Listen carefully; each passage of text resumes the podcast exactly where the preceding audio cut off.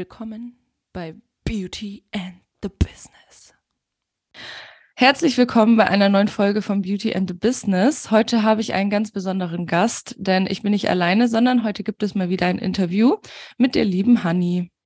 Hallo. Schön, dass du da bist. Vielen Dank für deine Einladung. Ja, sehr gerne. Du hast dich ja bei mir gemeldet, was ich sehr, sehr cool fand und auch sehr interessant, da du ja schon seit fast 20 Jahren in der Branche tätig bist und du hast mir auch so einen kurzen Einblick in deinen Werdegang ähm, ja schon beschrieben sozusagen.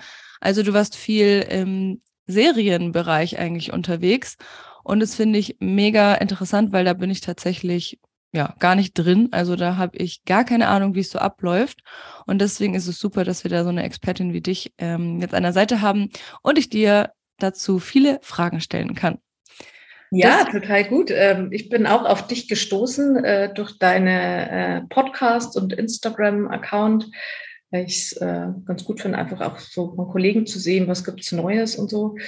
Und ähm, habe dich dann tatsächlich angeschrieben, ähm, ob du mir mit deiner Branche ein bisschen weiterhelfen kannst, also so mit ähm, quasi Agenturen und so, was man da ähm, dann so alles machen kann. Und dann hast du mich gefragt, ob ich denn nicht Lust hätte, ein bisschen was zu erzählen. Ich habe tatsächlich kurz überlegt, weil ich eher so der hinter der Kamera Mensch bin und selten gerne vor der Kamera spreche. Aber da ja keine Kamera dabei ist, äh, habe ich mir gedacht, das kann ich gern mal machen und ähm, den anderen da draußen äh, vielleicht mit meinen Erfahrungen ein bisschen weiterhelfen. Denn genau, Serie ist so mein, äh, mein Baby, sage ich jetzt mal. Da bin ich groß, groß geworden oder habe die letzten 20 Jahre, 20 Jahre haben wir gerade festgestellt, ja, ähm, gearbeitet und ähm, ja, ist eigentlich ein total schöner Bereich, der, sage ich jetzt mal, in den Make-up-Artist-Branche oder wie es dann da ganz oft ja auch Maskenbildner genannt wird, ähm, ja, fühle ich mich total wohl und möchte aber jetzt ähm, ein bisschen anderweitig schauen, was es denn noch so alles gibt. Genau, aber ich erzähle euch von der Serie ein bisschen was. Sehr genau. schön. Das Bild behalte ich für mich. das Video. Sehr gut. Ähm, vielleicht fangen wir mal ganz vorne an. Also erzähl doch einfach mal, wie du so dazu gekommen bist, überhaupt Make-up-Artist zu werden, wann du angefangen hast und die Ausbildung gemacht hast, ähm, ob das schon immer so ein Traum von dir war. Ja, das würde mich mal interessieren. Ähm, ja, tatsächlich. Also ich glaube, ich hatte so einen klassischen Werdegang als äh, Jugendliche irgendwie Gefallen gefunden an Haare machen, Make-up machen, die Freundinnen gestylt vom Ausgehen und ähm, dann ging es damals in der Realschule, äh, neunte äh, Klasse, darum, äh, was macht man denn jetzt, ähm, in welche Berufsrichtung soll es gehen. Dann auch so ein klassisches, ähm, gab es da, damals noch, glaube ich, so ein äh, Computersystem, wo du eingetragen hast, was du eben gerne machen willst. Und dann kam dann so Landschaftsgärten raus, weil ich halt gern mit Menschen arbeite, gern kreativ bin. Ähm, gut, Landschaftsgärtner war jetzt nicht so meins. Ich habe schon gesagt, ich möchte gerne Haare machen. Und dann ist es klassisch erstmal Friseur da war ich jetzt nicht sofort begeistert, weil Friseur jetzt einfach, sag ich mal, damals nicht so den besten Ruf hatte und äh, sowieso mit einer Realschulausbildung macht man das nicht, ähm, was totaler Quatsch ist. Ähm, muss ich so im Nachhinein sagen, bin ich total froh, ähm, dass ich die Ausbildung gemacht habe. Genau, ich habe dann drei Jahre Friseur gelernt bei einem Friseur bei mir in Erding und ähm, wo ich herkomme und auch immer noch wohne. Und ähm, habe dann die drei Jahre gelernt und habe da echt so gerade auch den Umgang, was ich total wichtig fand, mit Menschen gelernt. Also auch der nahe Umgang, der ja auch äh, beim Schminken sehr intensiv da ist. Ähm, auch äh, klar, die ersten Jahre hat man natürlich noch nicht viel äh, alleine an Menschen gearbeitet, aber eben einen Kaffee bringen, eine Zeitung bringen, sich unterhalten. Also so einfach so dieses Zwischenmenschliche, ähm, das den einen oder anderen fehlt, merke ich manchmal, die keine Friseurausbildung haben. Und dann natürlich vom Fachlichen sowieso. Also der Umgang mit Haaren ist meiner Meinung nach ähm, noch wichtiger als ähm, Perückenknüpfen oder sonst was. Ähm, genau, da äh, komme ich direkt schon zu dem Thema, braucht man einen Maskenbildner oder nicht? Ähm, mhm. Schneide ich so ein bisschen an. Ich finde in der Serienbranche nicht, da finde ich es sehr viel wichtiger, ein Friseur zu sein denn äh, man muss Haare färben, schneiden und äh, Perücken kam bei mir in den letzten 20 Jahren nicht oft vor. Und wenn es vorkam, dann hat man einen Perückenfundus aus größeren Firmen, die man dann geliehen hat. Und ähm, somit ähm, bin ich in den 20 Jahren gut ohne Maskenbildnerausbildung hm. klargekommen und habe keine Perücke geknüpft. genau, also ich habe. Stand das äh, mal zur Debatte?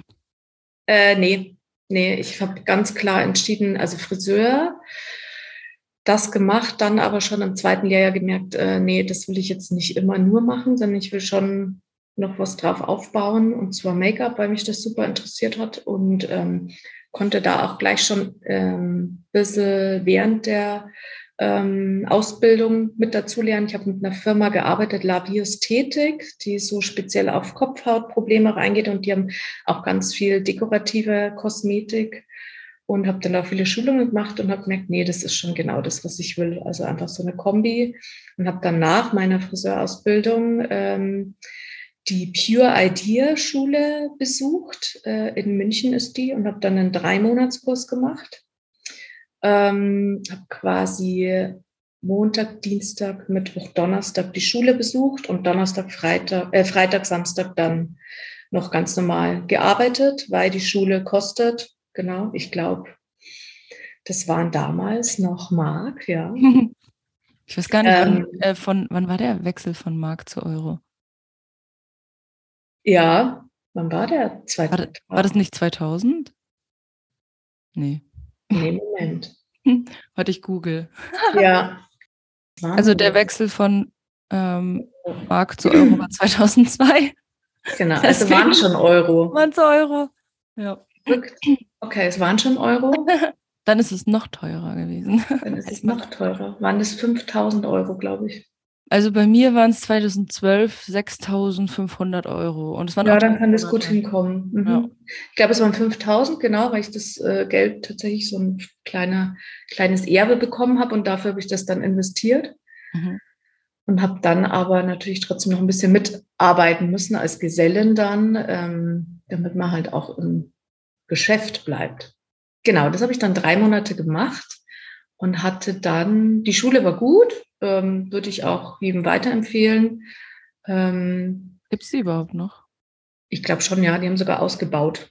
Ah, okay. Ich, die haben jetzt mehrere Filialen. Und ähm, es war nur so, dass ich schon irgendwie dachte, so und jetzt, okay, Schule ist vorbei. Hm. Jetzt kriegt man da gesagt, äh, was man sich kaufen soll und was man haben soll und wen man anrufen soll und wie man sich so. Aber ich meine, mit ähm, ja, wenn man so jung ist, hat man natürlich auch das Selbstvertrauen noch gar nicht und äh, auch das Standing nicht irgendwo anzugucken und zu sagen, hallo, da bin ich. Ich meine, bei Agenturen sowieso ähm, hat man noch keine Möglichkeit, da großartig reinzukommen, wenn man noch keine Erfahrung hat. Ähm, deswegen war ich da schon erstmal ein bisschen ähm, ja, ängstlich, wie das jetzt so weitergeht, wusste aber, dass ich, also ich hätte sonst einfach beim Friseur weitergearbeitet und hätte einfach nebenbei freie Shootings gemacht. Das würde ich jetzt so den Leuten empfehlen, die diesen Werdegang gehen wollen. Einfach ganz viele freie Shootings ähm, mit Fotografen, mit Models, einfach geübt, so viel wie es geht und ähm, Genau, das hätte ich angefangen, bis nicht bei mir der Anruf kam ähm, aus Köln, beziehungsweise an meiner Schule, ob die nicht Praktikanten hätten für sie, ähm, die Friseur sind, wär, war ihnen sehr wichtig und eben Make-up-Artist. Und dann haben die mich aus meiner Friseurklasse, war ich mit einer, glaube ich, von zehn, waren wir zwei, die zwei einzigen, die Friseurausbildung hatten. Somit äh, hatte ich dann einen großen Vorteil und ähm, dann habe ich mich in Köln beworben, bei der verbotenen Liebe damals noch. Eine äh, Daily-Serie, die es jetzt leider schon ein paar Jahre nicht mehr gibt. Mhm. Aber ich glaube, so die meisten kennen es. Ja, sagt mir auf jeden Fall auch was. Mhm. Genau. Ähm, genau, Anruf aus Köln. Äh, Sie bräuchten eine Praktikantin und ich wollte ehrlich gesagt nie äh, meinen äh, Wohlfühlort äh, ja, hinter mir lassen. Das heißt München. Ähm, habe eigentlich auch nie damit geliebäugelt, ich muss in eine andere Stadt oder keine Ahnung, ein anderes Land. Äh. Ja, habe ich aber dann gemacht, äh, bin dann nach Köln gezogen. Ähm, Wie alt warst du da? Äh, da war ich dann 21. Mhm. Ja, mit 21 bin ich nach Köln gezogen. Ähm, mein Freund ist in eine andere Stadt gezogen. Also wir haben uns quasi ähm, nur städtisch getrennt. Ähm, und äh, war für uns beide total eine schöne Erfahrung. Ähm, habe dann in Köln angefangen als Praktikantin für 500 Euro im Monat. Ganz spannend, ähm, weil man ja dann noch die Wohnung finanzieren muss und so. Aber in dem Alter habe ich noch Kindergeld bekommen. Das war gut. ähm, und konnte dann da ein bisschen äh, das Geld für die Miete aufbringen und habe dann so ein gutes halbes Jahr als Praktikantin gearbeitet und äh, war total schön. Also auch so diese große neue Stadt herausfordern, ähm, hat sich schnell herausgestellt, dass die meisten, die dort arbeiten, einfach jung sind und die Stadt gewechselt haben. Und somit war das äh, eine junge Familie, die sich da gegenseitig geholfen hat und ähm, viel Zeit zusammen verbracht hat. Ähm, genau, und von der ähm, Praktikantenstelle bin ich dann auch schnell aufgestiegen zur Junior. Maske und zur Maskenassistenz und äh, schlussendlich dann auch äh, die letzten beiden Jahre als Teamleiterin, äh, was so gut wie Chefin quasi ist.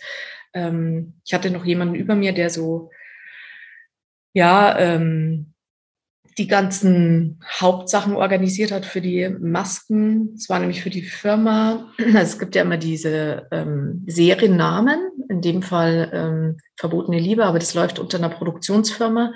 Das ist die Grundy Ufer und die Grundy Ufer hat mehrere Serien.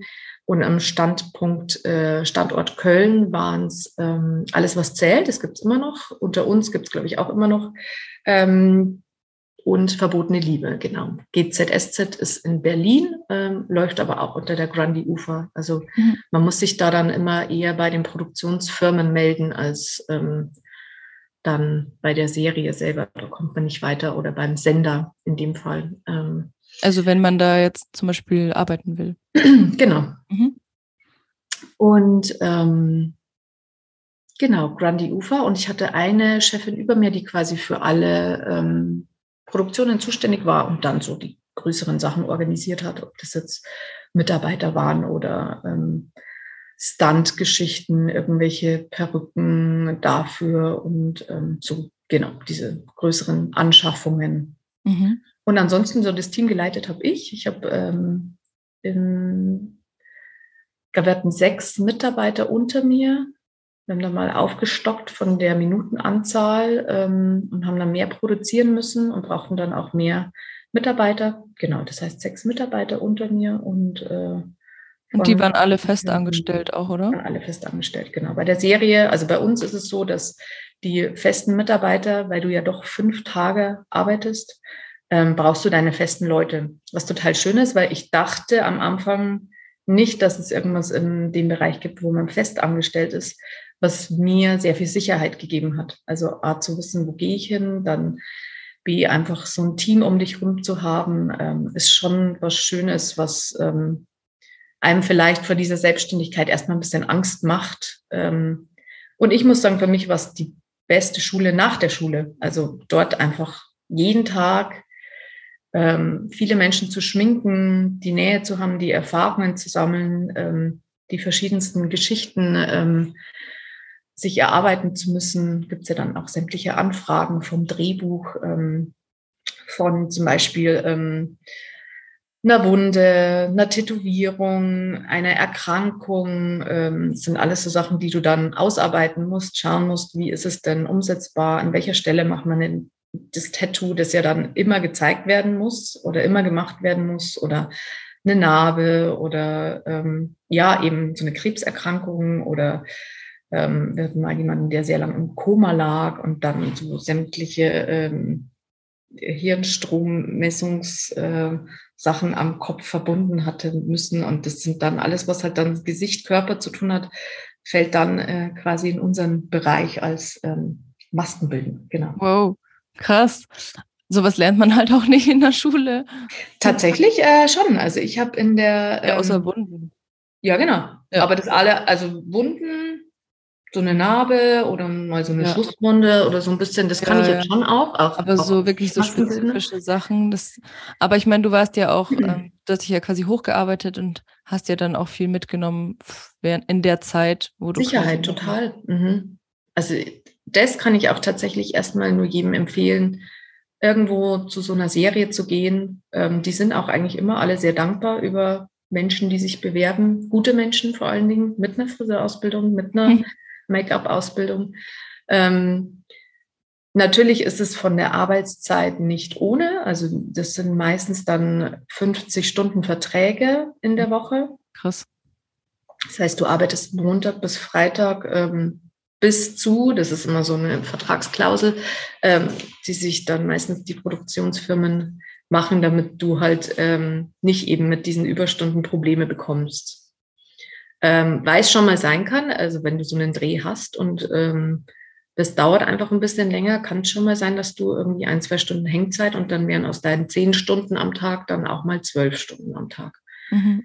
Ähm, aber trotzdem finde ich, wenn man in einer bestimmten Lebensphase ist, ähm, kann das auch gar nicht störend sein. Also wir waren ein junges Team und äh, da war das gar nicht schlimm. Also ja. man hat halt gearbeitet die fünf Tage, ja. Ja, solange die, die Stimmung auch gut ist und man auch gerne genau. das alles macht, habe ich erst auch gestern mit jemandem drüber geredet, dass ja viele so Unternehmensberater am Anfang auch so super viel arbeiten. Aber ja. wenn man einfach jung ist und dann quasi den Fokus auf die Karriere auch legen will. Ja, und einen Job hat, der Spaß macht vor allen Dingen. Und das, also das ist es auch nach 20 Jahren noch. Es ist einfach ein total schöner Job. Also mhm. kann ich nur jedem raten, einfach sich was zu suchen, was einem Spaß macht. Es gibt nichts Schlimmeres als so viel Zeit. Und wenn es dann nur 38 Stunden sind in der Woche, aber das ist zu viel Zeit, äh, die man in seinem Leben vergeudet mit was, was einem ja. keinen Spaß macht. Ja, das auf jeden also ich wurde schon oft äh, auch so ein bisschen, ähm, ja, gar nicht verstanden, wie man so viel Freude am Job haben kann. Aber ja, also. Sollte normal sein, gell? Ja, eigentlich schon. Ja. Ähm, Du hast dann wie lange dort gearbeitet in Köln bei Verbotener Liebe? Sieben Jahre. Sieben Jahre. Genau. Ich wollte eigentlich für ein Praktikum für ein Jahr hin und wieder ja. heimkommen und dann ähm, hat es mir so gut gefallen und crazy. Total schön, ja. Sieben Aber Jahre. voll verrückt, wenn diese Anfrage nicht gekommen wäre. Total. Wo, wär, wo glaubst du, wärst du dann gelandet? Ähm, ich glaube, ich hätte es mir echt äh, so mit freien Shootings ähm, immer mehr. Ich hab, hatte mal ein Praktikum auch bei der bei Sky, da habe ich mal so Moderatoren dann auch geschminkt. Also ich hätte hätt wahrscheinlich schon einen Weg gefunden, aber ja. so war es schon echt total schön. Obwohl der, der, der Wechsel da war von der Stadt, also den ich ja eigentlich nicht wollte, aber ja. hat sich auf jeden Fall gelohnt, hat dann schon so sein sollen. Ich finde Köln eigentlich auch ziemlich interessant, so als Stadt. Ja, ist schön. Also. Ja. Aber finde ich auch mutig, weil ich habe auch noch nie so mein ähm, meine Hometown verlassen mhm. sozusagen, mhm. also so richtig die Gegend hier. Und eigentlich kribbelt es mir schon so ein bisschen in den Fingern, sagt man das so? Also ja. ich würde schon auch gerne mal was anderes sehen, aber andererseits ist es jetzt halt auch so, hier sind schon alle Kunden. Weißt ja. du, hier habe ich schon meine ganzen Stammkunden und Fotografen, die mich kennen und ja. Familie und so. Deswegen finde ich es schon mutig, dann auch zu sagen, man geht weg. Klar, du dachtest, es wäre nur für ein Jahr. Mhm. und dann hat sich halt so rausgestellt, dass es irgendwie ganz cool dort war. Und jetzt bist du ja auch wieder zurückgekommen. genau. Bin mich dann nach sieben Jahren war es dann doch irgendwann so. Also mein, mein, meine Beziehung zu meinem Freund hat auch die ganze Zeit gehalten. Ähm, mhm. Auch das ist möglich dann. Äh, also er hat nie mit dir in Köln gewohnt? Äh, mal ganz kurz für ein Jahr, der ähm, hat Eishockey gespielt und war dann auch immer so bei verschiedenen Vereinen und einmal hat es geklappt, dass er dann da in der Nähe gespielt hat. Ähm, genau, aber dann auch die nächste Saison wieder nicht.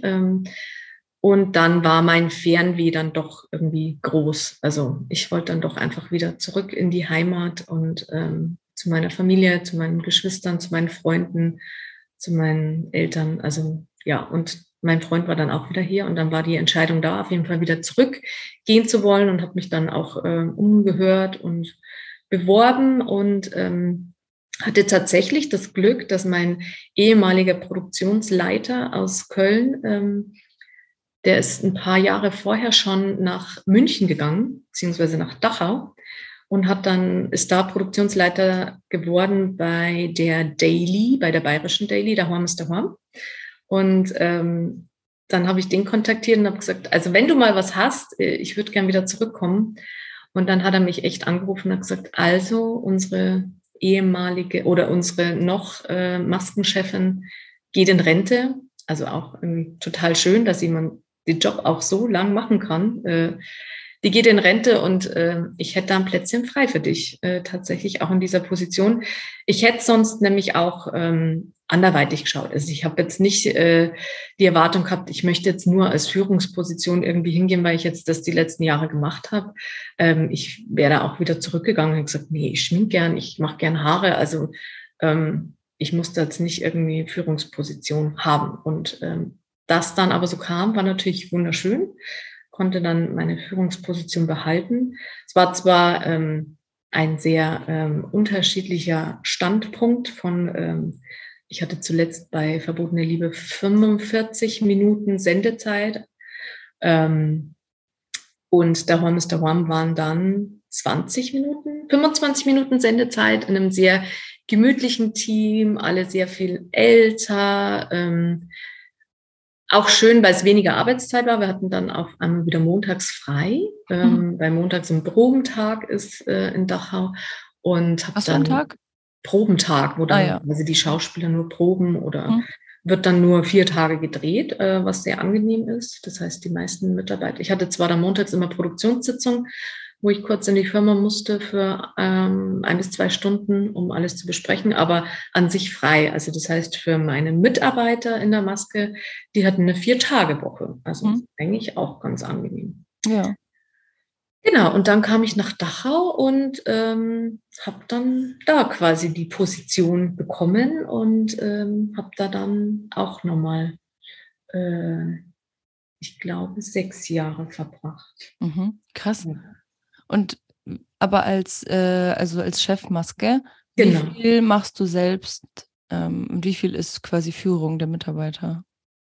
Also wie viel ich Haare? Ich würde sagen, eins zu eins fast. Mhm. mhm. Weil, also Führung Mitarbeiter, da gehört dann auch dazu, die Drehbücher lesen, die Drehbücher ausarbeiten, die Produktionsbesprechungen mit Regie, Regieassistent, dann nochmal die Besprechung mit allen Abteilungen in der Produktionssitzung. Ähm, dann natürlich so Einteilungspläne, wann welcher Mitarbeiter an welchem Set steht. Man hat meistens äh, zwei Drehorte. Ähm, jetzt in Dachau, in Köln waren es drei verschiedene, wo dann auch immer jemand am Set sein muss. Das heißt, äh, es sind dann immer bestimmte Mitarbeiter in der Maske, ähm, dann die anderen am Set. Also man muss da immer schauen, dass jedes quasi gut besetzt ist und dann aber auch eine, so ein bisschen eine Rotation mit dabei ist, damit jeder mal überall ist. Das finde ich immer ja. ganz wichtig, dass es nicht so Studiopraktikanten gibt oder so. Ähm, das musste ich leider am Anfang machen, dass ich echt viele, viele Wochen, äh, zehn bis zwölf Stunden im Studio saß und da quasi die Leute nur drehfertig gemacht habe. Ähm, Finde ich eigentlich eine total wichtige Aufgabe und verstehe mal gar nicht, warum man da die Praktikanten oft so hinschickt, weil das ist ähm, ja so der Feinschliff. Also drehfertig machen machst du kurz bevor die Kamera losgeht und äh, wenn du da irgendwas ähm, hm. ja verhaust, dann ist es in der Kamera. Also genau, habe dann da quasi so die Einteilung gemacht und war dann so eins zu eins, würde ich sagen. Ich habe mhm. schon versucht, immer noch viel zu schminken und auch viel Haare zu machen. Das ist ja dann auch wichtig. Du färbst ja auch den äh, Schauspielern die Haare, du äh, schneidest die in dem Fall auch sehr viel mehr als jetzt so ein normaler Mensch, der zum Friseur geht. Ich sage jetzt mal Männer, die ihren Schnitt behalten wollen, gehen, ähm, wenn sie sehr dahinter sind, alle vier Wochen zum Friseur. Bei uns war es so nach zweieinhalb Wochen, dass die Männer schon die Haare geschnitten bekommen, weil man nie so, einen, so eine große Veränderung sehen soll. Also es soll immer alles auf Anschluss, nennt sich das, ähm, aussehen. Ähm, weil die Szenen einfach durcheinander gedreht werden und du nie so eine Anschlussfreiheit, heißt es, äh, hast, wo man jemand echt äh, eine Haarveränderung machen könnte. Und das wäre halt, wenn man jemanden, der ist jetzt in der Woche im Außendreh, ähm, hat noch längere Haare, dann lässt man die ähm, schneiden und dann schneidest du sehr viel mehr weg als gedacht. Und am nächste Woche ist der Anschlussdreh, wo er von draußen die Tür reingeht und er hat auf einmal kurze Haare. Hm. Das ist dann, wäre dann so ein Anschlussfehler zum Beispiel. Also sehr viel technische Sachen, die ich auch echt spannend fand, ähm, was so dahinter steckt, eben in Kombination mit dem Haare schneiden, Haare färben. Bei den Frauen das gleiche, eine Ansatzfarbe, ähm, die normalerweise alle vier bis sechs Wochen gemacht wird, wird bei uns nach drei Wochen gemacht. Also wenn man immer gut sitzende Haare haben will, sollte man Schauspieler in der Serie werden. Ja, also tatsächlich äh, war das schon ein, ein großer Vorteil bei den Schauspielern. In Dachau war es tatsächlich auch so, dass die das vorher nicht hatten. Ähm, da hatten die, mussten die zum Friseur gehen immer noch. Ah. Und dann ist es schon wieder schwierig. Wo kriegst du in deinem Drehplan, den du eine Woche vorher immer erst bekommst, die Dispo, ähm, wie arbeite ich nächste Woche und dann noch einen spontan zwischendrin noch den Friseurbesuch unterbringen und dem Friseur dann auch noch äh, klar machen, ähm, schneide bitte und färbe, aber so, dass man es nicht sieht, keine ja. Veränderung, ist gar nicht so einfach, weil das ist äh, oft für einen Friseur gar nicht so zu verstehen, dass sich jetzt eigentlich gar nichts verändern soll. Ja, also, klar. Man will ja dann irgendwie auch so ein Vorher-Nachher sehen. Genau, genau. Sonst ist es so unbefriedigend. Das, äh, genau. Deswegen ist es super, dass wir das übernommen haben und äh, ja, also die Schauspieler haben das schon auch geschätzt. Das heißt, wenn dann so eine Produktionspause mal war von, äh, das hatten wir in Dachau, oder haben die jetzt auch immer noch quasi ähm, Winterpause, glaube ich, sechs Wochen. In der Zeit ist man auch nicht angestellt. Mhm. Ähm, Kriegt man ja. dann da Arbeitslosengeld oder? Genau. Mhm. Oh ja, krass. Ja. Ähm, da haben die Schauspieler das dann auch meistens noch bekommen, dass man vor dieser Pause dann die Haare noch geschnitten ja. hat, damit die dann in der Zeit jetzt nicht irgendwo anders hingehen. So ungewohnt, sechs Wochen ohne Friseur, was soll ich nur tun? Ja, genau, tatsächlich. Aber gut, ich meine, das ist schon auch was, die werden ja auch äh, fast jeden Tag äh, hergerichtet. Also ja. das ist ja was, wo man sich sehr schnell dran gewöhnen kann. Ja. Äh, jeden Tag die Stunde Maskenzeit und ähm, ich frage mich immer, ob ich dann auf Dauer wirklich Bock drauf hätte, immer da zu sitzen. Wobei du musst ja eigentlich nur da sitzen. Man muss eigentlich nur da sitzen. Also ich glaube, es gibt so oder so. Ich habe Schauspieler erlebt, die dann irgendwie natürlich irgendwann das so als selbstverständlich angesehen haben, aber es gibt auch Schauspieler das, das schon sehr genossen haben. Und es, äh, du hast ja auch eine, eine extrem persönliche Verbindung dann auch zu ja, deinen total. Schauspielern. Also es sind dann im Endeffekt 25 Schauspieler, die du fast jeden Tag siehst. Und ähm, da kriegst du natürlich auch die Probleme daheim mit oder die, ja. ähm, was halt noch so außer der Serie passiert, einkaufen, ich muss was erledigen, ich brauche ein Geschenk. Also es sind ja alles Sachen, wo man sich einfach unterhält drüber. Und das ist schon das ist eben auch Familie. Also das ist schon schön gewesen. Ja, der, der Abschied war bestimmt auch schwer, oder von beiden? Ja, total. Also Köln war extrem, äh, weil ich auch wusste, dass es auf jeden Fall anders wird. Mein Team ähm, äh, ja, das hatte ich sieben Jahre in Köln und habe mir, ähm, war so mein Alter, sage ich jetzt mal, eingestellt. Also es war natürlich eine coole Truppe und ich wusste, in Dachau ist es erstmal nicht so. Das war natürlich so ein bisschen Wehmut dabei und ähm, da war ich total traurig. Ja, gab es auch nochmal so ein riesen Abschiedsfest mit dem ganzen mhm, Team und so. Ähm, war eine total schöne Zeit und dann in Dachau aber schlussendlich auch. Also ich arbeite jetzt nicht mehr dort, weil ich ähm, in ähm, Mutterschutz gegangen bin. Ich habe zwei Kinder bekommen ähm, und habe dann zu arbeiten aufgehört und war aber dann auch, also das ist auch meine Familie gewesen, auch total äh, ans Herz gewachsen und war auch da ein, ein Abschied irgendwo, aber man wusste, also ich bin nach meinem ersten Kind dann nach dem ersten Jahr wieder für einen Tag dorthin und habe da quasi als äh, Mitarbeiter mitgearbeitet, ganz normal, nicht mehr als Leitung, äh, sondern einfach dann die Leute geschminkt und so als Maskenbildner. Und ähm, bin dann aber relativ schnell wieder schwanger geworden und ähm, habe dann mein zweites Kind bekommen. Und ähm, ja, habe danach gemerkt, so ein ganzer Tag, jede Woche mit zwei kleinen Kindern, ähm, war dann schwierig und äh, musste ich dann leider auch absagen, dass das nicht mehr geht. Ähm, mhm. Bin aber immer noch dem, dem Fernsehen treu geblieben. Ich bin nämlich jetzt arbeitet sonntags. Äh, mittlerweile seit zwei Jahren betreue ich ähm, den Sonntagsstammtisch. Das ist ähm, vom Bayerischen Rundfunk eine Live-Sendung, immer sonntags um elf. Ähm, das ist so eine politische Runde. Die sitzen quasi in Dachau. Das ist der gleiche äh, Sendeort ähm, in der Gaststube von der Horn ist der Horn und reden dann da über ähm, alltägliche Dinge, die uns so beschäftigen. Meistens ist ein Politiker mit dabei, dann noch irgendjemand ähm, Kabarettist und dann haben wir ähm, vier Stammgäste und einen Moderator, die sich immer wieder abwechseln. Und ähm, genau, das mache ich jetzt sonntags. Mhm. Das heißt, ich verlasse Sonntag um halb neun das Haus ähm, und bin ähm, mittags um eins wieder zurück. Ist eine überschaubare Zeit und ähm, ich bleibe beim Fernsehen irgendwo mit dabei, habe meine, meine Kollegen um mich rum und es ist gerade sehr angenehm auch. Schönes Arbeiten auf jeden Fall. Es ist lustig, dass du in Dachau arbeitest, weil ich komme ja aus Dachau. Du bist in Dachau, echt? Also ich äh, bin in Dachau geboren. Ah ja. Jetzt mittlerweile wohne ich in Karlsfeld eigentlich, ähm, aber das ist ja direkt neben Dachau. Genau. Und das bei uns, also da gab es ja dann immer irgendwie, wenn so da Horn, da ist da Horn-Treffen, irgendwie so Fan-Treffen. Ja, Fantage. Mhm. da waren da immer so ganz viele Autos geparkt. Und also ich habe das tatsächlich kein einziges Mal angesehen, muss ich sagen.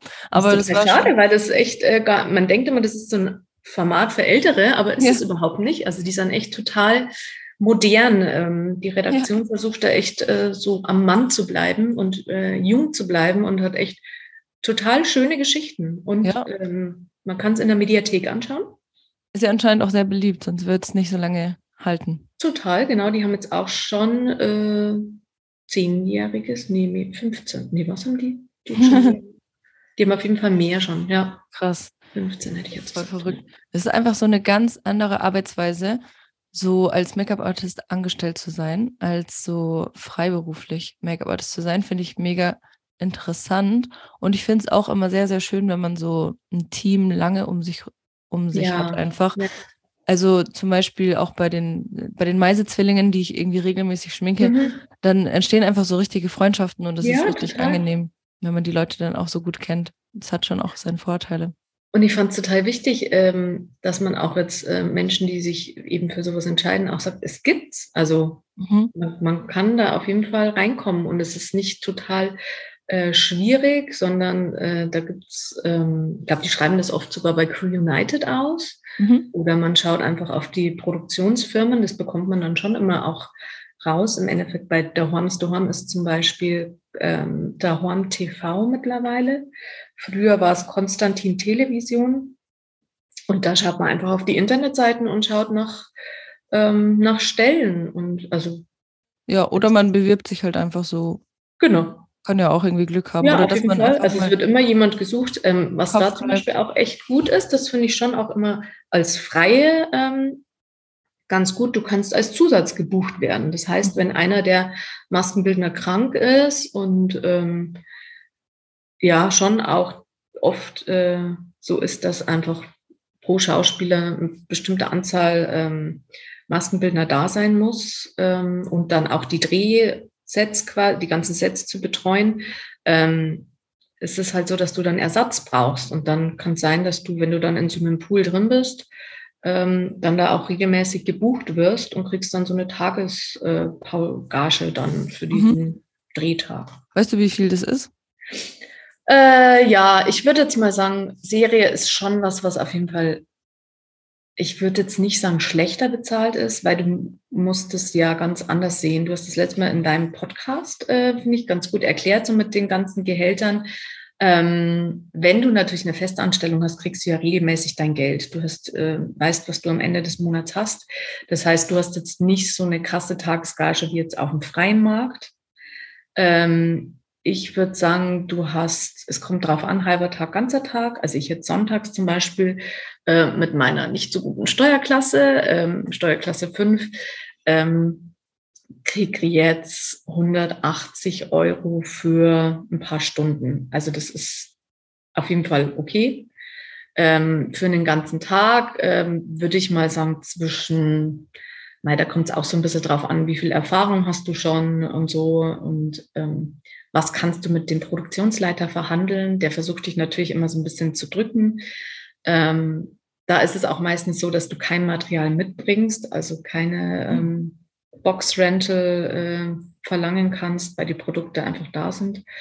Ähm, Ah, wirklich? Also alle schminken mit den gleichen Produkten. ja, Ah, ja. ist, ist total wichtig, eigentlich, weil der Schauspieler ja auf das Make-up äh, eingestimmt ist. Also Ja, der ist ja. ähm, festgelegt als Rolle, der ist von der Haut festgelegt. Wenn du jetzt da quasi als Außenstehender kommst und hier jetzt, ich habe einen ganz anderen tollen Lidschatten für dich, wird das vielleicht zur Rolle gar nicht passen. Und ja, muss ja immer gleich. ähm, ja, Allergien oder sonst was. Also jeder hat, jeder Schauspieler quasi so seins und es gibt natürlich dann auch noch für Komparsen oder Tagesrollen ein ganzes Equipment, das jeder benutzen darf. Also du musst im Endeffekt nur deine Pinsel mitnehmen. Mhm.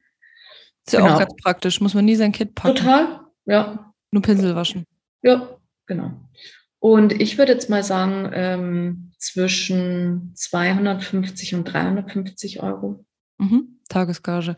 Ja. Und äh, auch quasi, wenn jemand als Freier dazu gebucht wird. Genau. Mhm. Und dann. Die Gehälter von den äh, Maskenbildnern so ähm, unterscheidet sich auch total. Ähm, ich bin jetzt, sage ich mal, bei einer Teamleiterposition rausgegangen und ich glaube, ich war nicht ganz gut bezahlt. Ich hatte den gleichen Produktionsleiter, der hat es immer geschafft, nach seinen äh, Gehaltsgesprächen äh, mir das Gefühl zu geben, ich bin einfach nur dankbar, überhaupt Arbeit zu haben. Das hat immer sehr gut gemacht. Ähm, und äh, wenn man dann so im Nachhinein weiß, was die anderen so verdienen, dann denkt man sich dann schon so, Mann, der hat mich jahrelang eingelegt. eingelegt. Aber ähm, ja, auch da, äh, wenn es eine schöne Arbeit ist, das Team passt und ja, ich finde schon, dass ich gut verdient habe. Mhm. Genau. Ähm, also ich glaube, ich habe jetzt als ähm, Chef Maske zum Schluss 4.800 verdient. Brutto, oder? Genau. Ja. Mhm. Naja, und die ähm, anderen sind dann wahrscheinlich niedriger. Bisschen drunter, genau. Ja. Mhm. Cool.